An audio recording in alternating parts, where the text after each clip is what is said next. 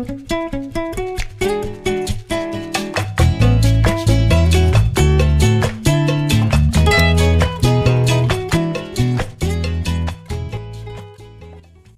a todas, bienvenidas y bienvenidos a un episodio más de La Buena Vida Podcast.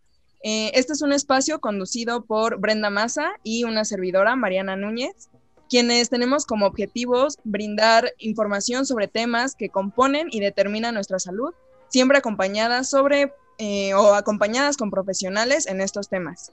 El día de hoy también estamos muy felices porque tenemos a una invitada de honor, eh, una gran amiga y colega que nos estará hablando sobre un tema muy importante y que es más o menos nuevo, que es la alimentación intuitiva y bueno, Brenda nos la va a presentar. Buenísimo. Bueno, pues eh, Maripaz es licenciada en Nutrición y Bienestar Integral, egresada del TEC de Monterrey. Ella tiene un enfoque bajo salud en todas las tallas y alimentación intuitiva. Actualmente tiene una certificación en psicología de la alimentación y se está certificando en alimentación intuitiva. Y pues como dato curioso, es fan del chocolate y le encanta el reggaetón. Bien ahí. Este, y bueno, precisamente por, o sea, como eh, el mini resumen que les platicamos aquí de Maripis, pues es el tema de hoy, em, alimentación intuitiva y pues qué mejor que, que una experta en el tema para que nos pueda platicar más de esto. Este, bienvenida Maripis. Muchas gracias. Es un placer compartir aquí espacio con ustedes y me siento súper honrada de ser la invitada. En su Buenísimo.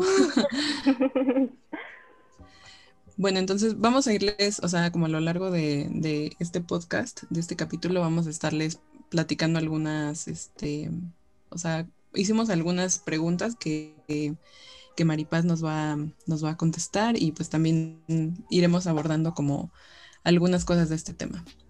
Entonces,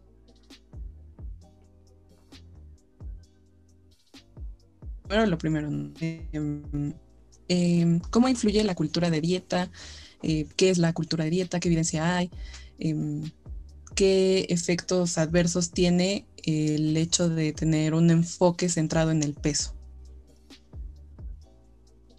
Ok, ¿cómo influye la cultura de dieta en la salud de las personas? Como hacía grandes rasgos, ¿no? Ok, pues miren, acerca, qué bueno que, que, tocas ese tema de la evidencia porque sí, sí se ha visto, se han realizado como diversos estudios y hay como suficiente evidencia sólida de toda esta cultura en la que vivimos hoy en día, ¿no? Que está como muy influenciada a bajar de peso, a que muchas veces creo que esa con ese deseo de bajar de peso, empezamos a adoptar conductas que tal vez puedan estar disfrazadas de saludable, pero que pues ya como más a fondo te puedes dar cuenta que pueden ser conductas de riesgo hacia un trastorno de la conducta alimentaria.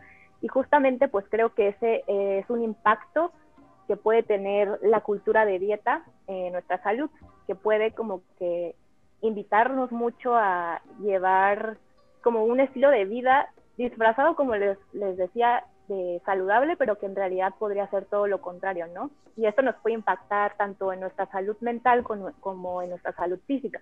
En nuestra salud mental, en que pues empezamos a dirigir mucho nuestra atención hacia pues la preocupación por los alimentos, la, la, preocupación por nuestro cuerpo, ¿no? Por alcanzar este ideal que nos venden mucho, tanto en la sociedad como en las redes sociales, en las películas, en las series y ah, nos puede también impactar a nivel físico, ya que pues justamente cuando empiezas como que a ir mm, adoptando estas conductas, se puede reflejar en tu estado de ánimo, en tu nivel de energía, en que tal vez por estar restringiendo ciertos alimentos de los cuales pues tú ves, no sé, en, en alguna página o en internet o en Facebook o ahí que lo promociona algún influencer, empiezas a tomar decisiones que pues realmente no podrían ser tan convenientes para tu salud.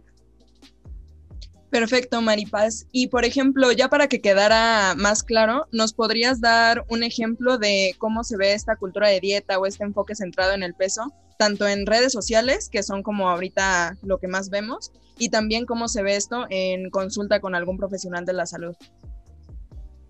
Uy, pues un ejemplo muy común puede ser que, por ejemplo, cuando vas a una consulta y te preguntan sobre el peso, ¿no? O por ejemplo, que un paciente va a consulta y va por un problema que no tiene nada que ver con el peso, pero se, se puede notar mucho como esta preocupación o este, esta recomendación dirigida al peso, que pues realmente el paciente ni siquiera está yendo por esa razón, pero ya empiezan a ver como mucha atención acerca, como que empieza a girar todo alrededor del peso cuando pues realmente eso no es, no digo que no sea importante, creo que sí puede ser importante, pero no es como el foco, no es como lo más importante. Ese es un ejemplo que de hecho pasa, eh, creo que pasa mucho y es muy común en el sistema de salud. Creo que sí, en todo, o sea, creo que en la comunidad de salud, creo que sobre todo cuando está esta, como este prejuicio al peso, ¿no? O sea, como asumes, o sea, como que el personal de salud no contextualiza al paciente, o sea, ves entrando a un paciente y por ver X número en la báscula dices, ah, sí, claro, o sea, tú seguramente tienes diabetes o vas a padecer diabetes, ¿no? O sea, este, por dar un ejemplo, creo que es como muy, muy, muy, muy común, o sea, y desafortunadamente pues también en nutrición sigue siendo muy, mucho más común de lo que pensamos. Sí, además también de que pues es un tema ya de vieja escuela, con lo que crecieron y se formaron muchísimos nutriólogos principalmente y pues profesionales de la salud. Yo, por ejemplo, hace poco igual contaba con, bueno, les platicaba a ellas que tuve una experiencia con un ginecólogo, yo iba a revisión de pues de otra cosa relacionada obviamente como a mi salud y al final terminó saliendo comentarios sobre mi peso que realmente pues no era mi motivo de consulta ni tampoco estaba afectando eh, mi malestar en ese momento. Entonces, pues para que vean que a cualquiera le puede pasar y que pues todavía sigue muy ahí arraigado entre pues los profesionales. Sí, y creo que, bueno, todo lo que mencionan igual influye mucho como, pues justo en este sistema de creencias en el que todos, todos hemos sido educados, incluso profesionales de la salud, pero que sí es importante empezar a darte cuenta, ¿no? Empezar a darte cuenta que no todo gira en torno al peso y que a veces como bien mencionan, o sea, creo que tenemos que enfocarnos y dirigir nuestra atención a los pacientes como un todo, ¿no? O sea, como dice Bren, igual contextualizarlo, porque muchas veces podemos perdernos de puntos bien importantes por simplemente dirigir nuestra atención en el peso. Y bueno, creo que eso es algo que ahora apenas se empieza como que a, generar conciencia, ¿no? Y sí, o sea, ahorita tocando, tocando como este tema de contextualizar, creo que algo muy importante es que la alimentación es algo súper complejo, o sea, no es como una decisión individual, sino que influyen muchísimas cosas, ¿no? Desde pues el entorno, la economía, o sea, incluso la política, no son decisiones que un individuo pueda tomar por sí solo, sino que influyen mil factores. Y pues muy relacionado a esto, o sea, para dirigirnos como al tema principal, eh, queremos, Maripis, que nos platiques a grandes rasgos qué es la alimentación intuitiva. Ok, antes de empezar como a platicarles un poquito más acerca de esto, sí me gustaría hacer como la aclaración que la alimentación intuitiva invita a todo mundo, o sea, puede ser para todos, pero por ejemplo en esta parte de contextualizar a, a la persona, Claro que puede ser mm, no tan accesible para todos, ya que la alimentación intuitiva pues se basa en realmente tener el acceso a alimentos y tener una variedad de alimentos. Y pueden haber muchas personas que realmente pues carecen de esto, carecen de los recursos y solamente pueden tener determinados eh, alimentos que obviamente pues como tú mencionas no tienen ellos la, la responsabilidad o más bien la variedad de opciones para elegir, ¿no? Y bueno, ya platicándoles un poquito más acerca de qué es la alimentación intuitiva, se basa en evidencia y eh, está compuesta por 10 principios. Cada uno tiene sus matices. A grandes rasgos, alguien les diría como, pues la alimentación intuitiva es simplemente como escuchar tus niveles eh, de hambre y de saciedad, que en teoría sí, pero es como que, a ver, sí, hay, hay muchos matices, por ejemplo, como para personas que tienen ciertas patologías, eh, incluso personas que tienen trastornos de la conducta alimentaria, porque si tú le dices a alguien, oye, escucha tu cuerpo, evidentemente te van a decir como de que, ¿qué? O sea, ¿qué es eso de escuchar a tu cuerpo? Entonces sí tienes que empezar como poquito a poquito a darles herramientas y darles ciertas estructuras a las personas para que vayan aprendiendo justo a eso, como a reconocer esas señales que muchísimas veces se nos olvidan o las tenemos como que súper bloqueadas e ignoradas por la cultura de dieta. Y bueno, así como a grandes rasgos, eso es lo que es. Es un enfoque como que se dirige mucho por medio del autocuidado y se basa en tomar decisiones alimentarias, conociendo tu cuerpo y sabiendo qué es lo que mejor eh, le cae, por así decirlo. Perfecto. ¿Y tú, por ejemplo, cuáles dirías que son los beneficios y también eh, pues las desventajas de practicar eh, este tipo de enfoque? Ok, yo creo que uno de los beneficios es que mejoras mucho tu relación con la comida y creo que igual está un poquito dirigida más como a ese tipo de población, eh, porque muchas veces pues ni nos damos cuenta que tenemos una relación mala con la comida o ni siquiera sabemos, no tenemos idea de qué es eso de que tengo una relación con la comida y puede ser muy muy útil y muy beneficiosa para ese tipo de personas. Igual, eh, otro de los beneficios que yo le podría encontrar es que hay mucha evidencia de cómo esto te puede ayudar a mejorar marcadores bioquímicos y sí se ha visto que no se puede mejorar tus niveles de triglicéridos, de colesterol, mejorar a regular tus niveles de glucosa en sangre y eso pues me parece bien interesante. Ahora uno de los contras que yo le podría encontrar es que pues si no se emplea como de la forma adecuada, sí que podría tener cierta repercusión en la salud de alguien, por ejemplo, no sé, un paciente con diabetes, si le dices, no, pues come todo esto, o sea, evidentemente sí tiene que llevar como, tiene que seguir ciertos lineamientos que se eh, alineen pues al padecimiento que tienen, o sea, no es como que ya puedes comer todo lo que quieras, sino sí se tiene que considerar toda, todo el paciente junto con todas sus, sus condiciones.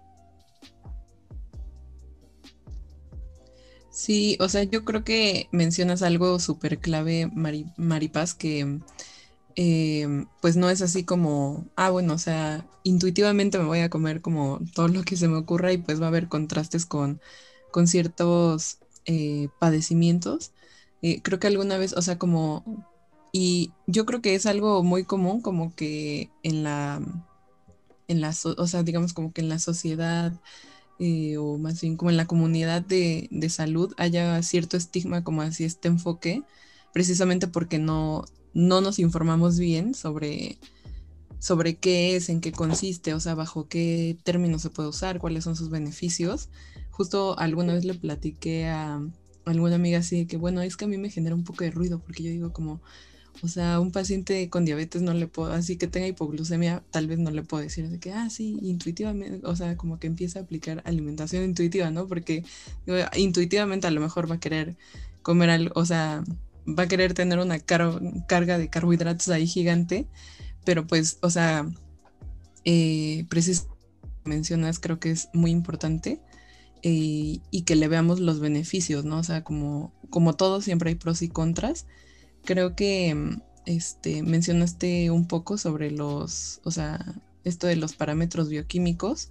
Por ejemplo, en una persona que quiera mejorar su salud, o sea, en general sus, eh, en general y más en la parte bioquímica, ¿crees que la alimentación intuitiva sería para este tipo de personas? Sí podría, sí podría hacerlo, sin embargo, como te mencionaba, o sea, considerando como la condición y la patología de la persona, sí se podría em, adecuar.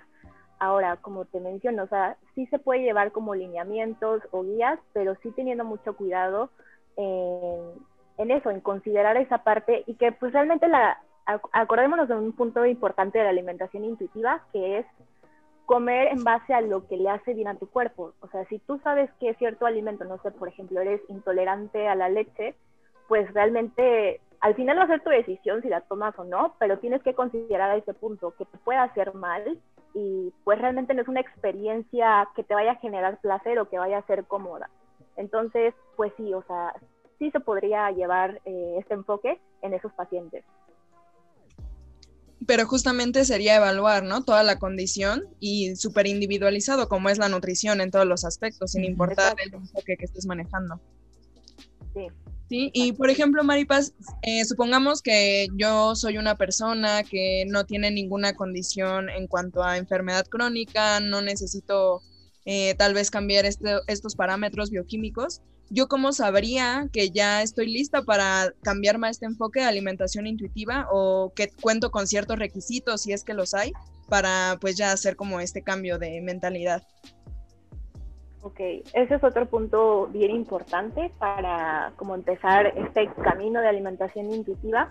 Y yo creo que uno que sí podría ser como, no lo quiero como limitar a un requisito, pero algo que sí tienes que eh, estar segura al momento en el que quieres llevar una alimentación intuitiva es en justamente como dejar esta idea de el peso, querer un cuerpo delgado para eh, empezar, porque creo que muchas veces pues, cuando vamos al nutriólogo, la nutrióloga, generalmente pues vamos como por ese motivo, ¿no? Por querer mejorar nuestro cuerpo, que digo, no está mal, pero la alimentación intuitiva como se basa mucho en, digamos que factores internos, señales que te va enviando tu cuerpo, digamos que cuando te empiezas a enfocar en más factores externos como medidas o porciones, pues puede ahí como que no, no ser tan favorable para que tú puedas escuchar adecuadamente tus señales internas.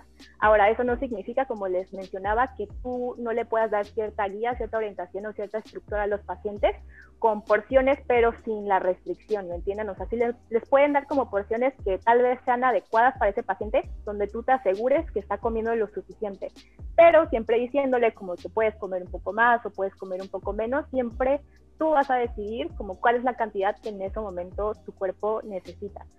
Y bueno, ya me decía un poco de la pregunta, pero sí, o sea, eh, en breve yo creo que ese es un punto muy importante, como abandonar el deseo por perder peso para que tú realmente puedas sintonizar con tus señales internas de hambre y de saciedad. Ok, y por ejemplo, en el caso de o sea, en el, en el mismo ejemplo que te puso Mario, o sea, de una persona, o sea, digamos, entre comillas, sana, eh, sin alguna enfermedad crónica, ¿cómo puede empezar a aplicarlo en su día a día? En su día a día, ok. Este, esta pregunta me gusta contestarla como con otra pregunta y es el preguntarles como, ¿qué es lo que, lo que a ti se te antoja? ¿Qué es como lo que tienes ganas eh, te apetece, porque muchas veces justo como vivimos tanto en esta cultura de dieta, tenemos ya como que incluso reglas súper inconscientes que nosotros pensamos de que, ah, es que pues no estoy a dieta, pero sí luego tenemos ideas de que, ah, no, el pan no lo, siempre lo tengo que comer integral, el yogur siempre tiene que ser griego, este, voy a echarle, nada más voy a endulzar mi café con pura stevia, no, no nada de azúcar. Y sí, es impresionante la cantidad de ideas y creencias que tenemos en relación a la nutrición. Entonces creo que una forma muy, un buen punto de partida para iniciar es simplemente preguntarle, eh, el preguntarte qué es lo que se te antoja, qué es lo que en este momento tu cuerpo te está pidiendo. No sé, por ejemplo, una mañana yo me despierto, siento que hace mucho calor, generalmente aquí en donde yo vivo hace mucho calor, ¿qué es lo que se me antoja? ¿Qué es lo que mi cuerpo me pide? Algo frío. No sé, me hago un cafecito ahí con hielos o me hago un smoothie. Entonces, es como que preguntarte a ti mismo qué es lo que mi cuerpo me está pidiendo, qué necesita. Ok. Por ejemplo. Ah, no, no, no, adelante. No, no, continúa, continúa. Ah, mi, o sea, mi duda es ahorita que estabas diciendo eso, por ejemplo, ¿hay como alguna escala o alguna manera de medir como a, o sea, digamos, por ejemplo, yo soy una persona súper indecisa este, en todo y sobre todo con los alimentos, ¿no? Entonces, por ejemplo, luego digo, eh, bueno, aquí ahorita en la Ciudad de México está haciendo un poco de frío, como que llovió.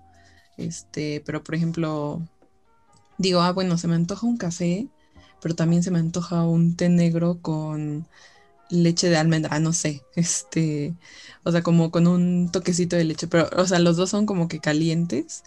Eh, o sea, hay como alguna escala para decir, ah, bueno, ¿cuál se me antoja más? Este, del 1 al 10, no sé, este, algo por el estilo como algo que te pueda ayudar a decidir. Fíjate que yo me identifico totalmente contigo, o sea, soy igual, pero al final como que intento poner puntos de pros y contras, como qué me da este alimento, qué es lo que me da este alimento, qué me está ofreciendo, y el que yo sienta que como que mm, tiene más puntos, por así decirlo, pues me voy por ese. Y también algo bonito que a mí me parece bien interesante de la alimentación intuitiva es que sabes que vas a tener la oportunidad de darse permiso de consumirlo en otro momento. Y fíjense, eso es súper clave al momento en el que empiezas a comer intuitivo, porque muchas veces justamente por las reglas que tenemos, cuando las pocas veces que nos damos el permiso, nos los damos, pero con la condición, ¿no? Y muchas veces ahí ya te estás haciendo una restricción mental y tú al hacerte una restricción mental, tu cuerpo ya empieza a decir como que, ah, es que esta es la única vez que vas a comer ese alimento que te gusta mucho, por lo tanto tiendes a comer muchísimo más. Entonces, cuando tú empiezas a, adoptar la alimentación intuitiva, no vas a comer de más, o sea, vas a comer lo que tu cuerpo te está pidiendo en base a tus señales de hambre y de saciedad y generalmente no tiendes a tener como esta sobreingesta que generalmente nos deja como una como con una sensación de incomodidad, ¿no? Por comer de más. Entonces, no sé, punto, si tienes la oportunidad, si tienes el acceso al siguiente día o incluso en ese mismo día, no sé, en la noche de comerse el otro té, o sea, igual te puedes dar esa oportunidad y está bien. Buenísimo, voy, a, voy a empezar a aplicarlo. Mi indecisión es, suprema. Y es una buena estrategia. Aunque, bueno, igual aprovechando, eh, supongamos que también llega el momento en el que ya empiezo a aplicar este enfoque de la alimentación intuitiva y se me antoja, no sé, una galleta Oreo. Y ya estoy viendo con esto que tú comentas que pues es realmente lo que se me antoja, lo que en ese momento mi cuerpo pues le va a hacer bien porque pues hace frío, lluvia, mi té y la galleta, ¿no? Pero ¿qué puedo hacer si en ese momento me empiezan a invadir estos pensamientos de no, porque la galleta Oreo trae los sellos de exceso en calorías, exceso en grasas, exceso en azúcares? ¿Qué podría hacer en ese momento para eliminarlas o lidiar con ellas? Sí, eso es súper común. Eh, yo intento aplicar mucho como estas estrategias del replantear las ideas que tienes, porque muchas veces las ideas que tenemos nos van a llevar a nos dirigen más bien a realizar ciertas conductas. Entonces, no sé, por ejemplo, si tú tienes la idea de que el chocolate o, no sé, la galleta, el pan es malo, muchas veces tienes que pensar en por qué es malo. O sea, porque la galleta te va a engordar, porque sientes que ya vas a arruinar tu alimentación, porque sientes que está mal. Y justamente lo que a mí me gusta recomendar es como que replantear esas ideas o como la creencia principal que tengas, no sé, por ejemplo, si piensas que la galleta te va a engordar, y como contrarrestar ese peso negativo que le damos al alimento con, con otros tres neutrales. O sea, no tienen que ser positivos. Puede ser simplemente decir como la galleta eh, es simplemente un antojo, seguramente nada más vaya a querer un pedazo dos mordidas. No quiero igual aquí decir o ya asegurar que no vas a comer poquito, ¿no? Pero tal vez solamente es realmente no es una cantidad muy grande y con eso se me va a quitar y no voy a estar pensando todo el día en la mugrosa galleta. Otro puede ser como, no va a pasar nada si me como la galleta. Otro podría ser, eh, no, estoy, no estoy estropeando mi alimentación o una galleta no me va a engordar. Entonces es como que tú ir encontrando ahí otros, otras frases que te pueden ayudar como a contrarrestar un poco, a balancear ese peso que muchas veces es negativo en torno a un alimento. Ese es uno de los consejos que yo doy y también creo que ayuda mucho como a crear este espacio, porque a veces creo que tenemos como los pensamientos tan cerca de nosotros, que crear ese espacio te da un poquito más como de claridad y tener como el panorama más completo. Fíjate que eso que comentas es súper, súper importante porque creo que estamos muy acostumbrados como a encasillar los alimentos, ¿no? O sea, como bueno, malo, este, prohibido, eh, permitido, ¿no? O sea, no sé si les ha pasado eh, bueno, eh, que ahorita estamos dando consulta las tres, em, asesoramiento nutricional, como le queramos decir, que algunas veces los pacientes les preguntan, oye, ¿y no hay algún alimento prohibido? O sea, como, como, ¿hay algo que no pueda comer? Y, y tú así como, pues no, o sea, tú comes lo que, que quieras, así de que, ajá, o intolerante, ¿no? Este, pero hay algo, o sea, así como de, o sea, como de verdad, así que, no, prohíbeme esto, ¿no? Porque, pues es, o sea, yo, yo, bueno, yo, yo no, no soy experta en este enfoque, este, eh, pero normalmente lo que les digo es como, bueno, o sea, pues cómete lo que se te antoje y, y ya no sé feliz, o sea, no me refiero a que en el momento, porque si yo te digo como, ah, ¿sabes qué, Maripaz? O sea, sí, este, no puedes comer pastel, ni papitas, ni nada, eh, vas a estar pensando de que papitas, pastel, o sea, ya sabes de que todo el tiempo, o sea, siento que es algo como automático. Exacto. Y justamente esto que mencionas, hay un concepto, hay un constructo que dentro de la alimentación intuitiva que se le llama como el efecto fruta prohibida. Entonces, justamente, o sea, como la fruta prohibida, entre más se te antoja, más, más deseo vas a tener por ese alimento. Y esto lo quiero como que relacionar un poco, fíjense, con algo que no es comida, pero para que vean más o menos cómo funciona, como la psicología que hay detrás de eso, de la restricción o que piensas que estás como en este estado de escasez y es con justo cuando empezó la pandemia, yo no sé si se acuerdan, yo no sé por qué, pero por algún motivo o razón, la gente empezó a ir al súper y a abastecerse de papel de baño. Yo no sé por qué, o sea, nunca me enteré por qué, pero yo creo que como que la gente pensaba que se iba a acabar o no sé, entonces iba más y por más y por más. Entonces yo creo que es un ejemplo muy bueno de cómo incluso, o sea, lo puedes extrapolar a eso, o sea, no tiene que ser un alimento, pero cómo te condiciona para que tú como que sientas esta necesidad que necesitas muchísimo, cuando pues en realidad no, o sea, solo necesitas lo necesario. Exacto.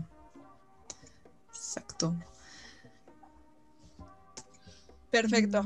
Eh, gracias, Maripaz. Y bueno, ahora, eh, ya que hablamos como todas las estrategias que podemos aplicar como individuos, incluso también ya nos diste ahí algunos tips como profesionales de la salud, eh, ¿qué pasa igual si nosotros estamos dando buenas recomendaciones, el paciente o la persona también como que trata de implementarlo?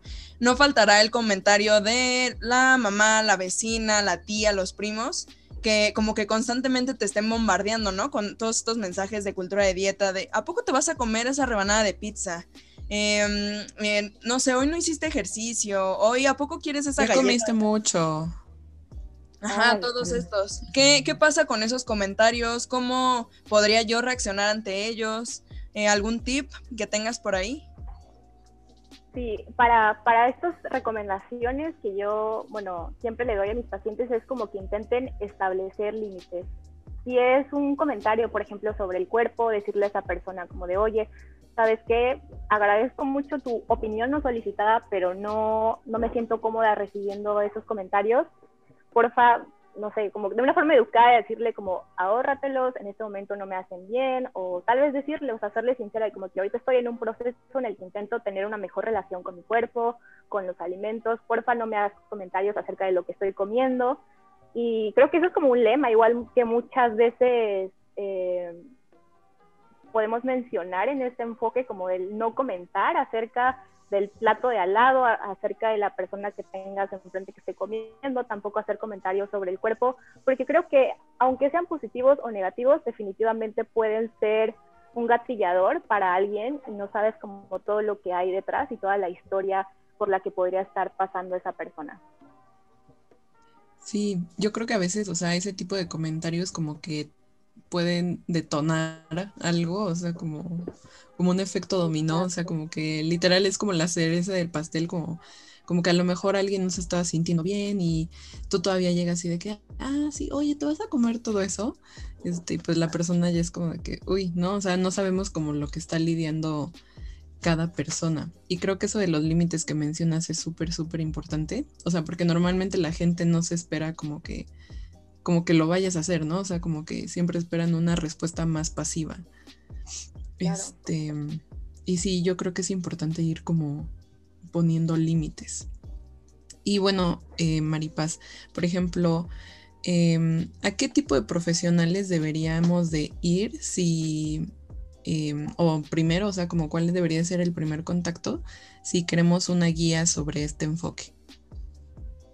Mm, es una muy buena pregunta, porque fíjense que pues como apenas es, digamos, reciente este enfoque, y digo entre comillas reciente, porque pues ya hay evidencia desde hace más de 10 años, 15 años, sin embargo como que apenas aquí en Latinoamérica se está como que dando el auge, se está dando a conocer y pues sí se puede considerar como algo nuevo, sobre todo también que la información que vamos a encontrar sobre este enfoque está en inglés, entonces digamos que esto sí puede ser cierta limitante e igual que sí podemos encontrar cursos ahora que se están dando, pero generalmente yo no sé si es como porque son nuevos, pero son pueden ser muy poco accesibles para muchos profesionales de salud porque los costos sí se elevan. Pero yo lo que les recomendaría es que busquen en internet, hay muchos artículos, de verdad que sí te sorprendes como de toda la evidencia que puedes encontrar. Y, bueno, los libros que también creo que pueden ser un gran apoyo y herramienta para ir aprendiéndote y empapándote un poquito más de esta nueva información.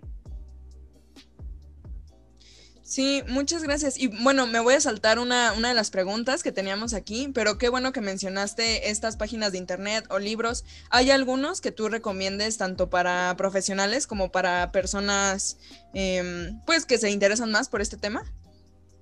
Sí, el que yo súper recomiendo si se quieren como que ir empapando un poquito más sobre el tema de alimentación intuitiva es justamente este que tengo aquí al ladito, que es el de Intuitive Eating. La cuarta edición es como la más reciente y la verdad es que está muy bueno, lo explica súper bien, o sea, hay mucha evidencia, hay muchas referencias que incluso te podrían ser como súper de ayuda y útiles para ir buscando pues toda la información que hay detrás.